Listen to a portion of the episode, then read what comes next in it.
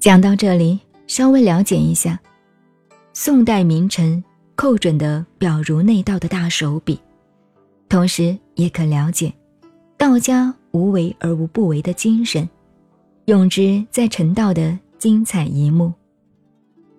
寇准却是一位深信黄老之道的学者，在他担当军国大事的任内，家里还隐秘地供养着一位专修神仙丹道的道人，他的作风大胆而缜密。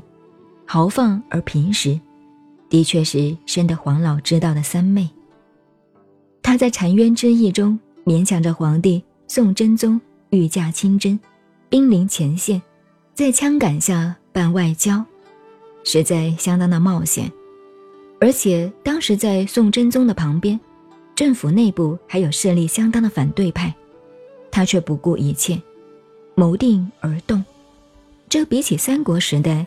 魏延建议诸葛亮出兵子午谷，还要冒险十倍，但是他居然做了。在这一件史实上，宋真宗肯听寇准的意见，林氏能够互相配合，固然也真的很可爱，但是他在前线与敌人面对面的当时，却不免战战兢兢，实在也很害怕，很想知道。寇准的行动究竟有多少把握？于是派人去侦查寇准在做什么。派去的人回来报告，这位身当重任的相爷，公然在这样危急的前方，正与一般幕僚宾客们喝酒赌钱，满不在乎。真宗一听，总算放心了大半。寇准本来就有好赌的习惯，但当时的赌局真的是一场豪赌。他赌给敌人看，赌给宋真宗看。其实他比诸葛亮在后花园钓鱼、五路退兵的心情还要更紧张沉重。这就是道家的妙用，也就是老子的“欲取孤语”的姿态。因此，也就难怪他的政治上反对派的死对头王钦若，事后趁机在宋真宗面前用了一句话挑拨。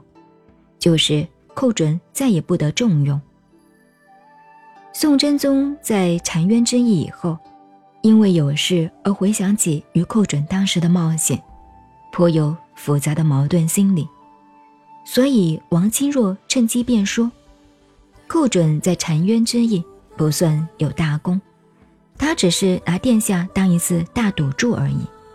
你看，只需一句变佞的口舌，就可。”害人不用刀，杀人不见血。好在赵宋的皇帝子孙们，本质上还是很厚道的。换了别的昏君，寇准的头准会被他送到敌寇的手里去了。您好，我是静静赵恩，微信公众号 FM 幺八八四八，谢谢您的收听，再见。